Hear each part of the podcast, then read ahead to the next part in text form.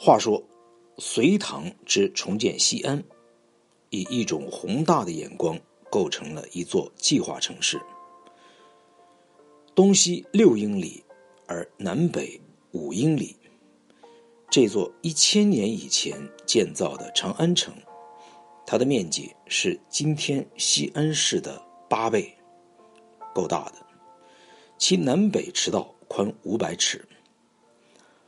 当日本于八世纪经营奈良以及京都的时候，他们不仅仿效于长安设计，而以较小的规模构成。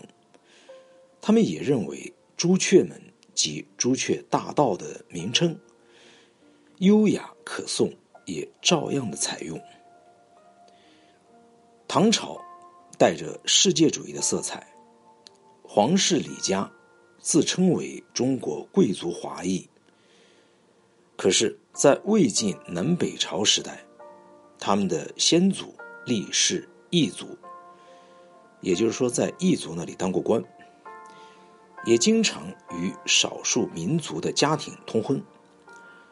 而且，这种透过民族界限通婚的习惯，直到后世登九五之尊，仍未终止。也可能因为这种混血的因素，使得皇帝可以名正言顺的称为天可汗。当中国皇帝威望最高的时候，恒河边上的印度王子。接受了他的宗主权。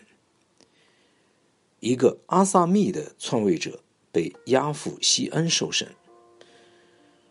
当时的使节来自高丽和日本。中国的都城有叙利亚人、阿拉伯人、波斯人、吐蕃人和安南人，也就是现在的越南人来定居。国子监，也就是国立大学当中。有这些国家的留学生，其中最具热忱的是日本人，其中有一些像今天大使馆的文化参赞，在中国也曾居留达几十年。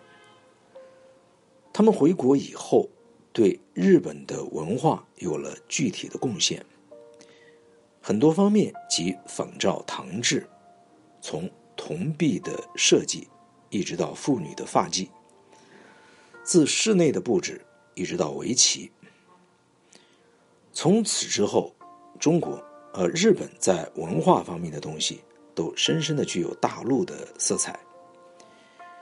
高丽和越南也有同样的趋向，但是不像日本这么热切。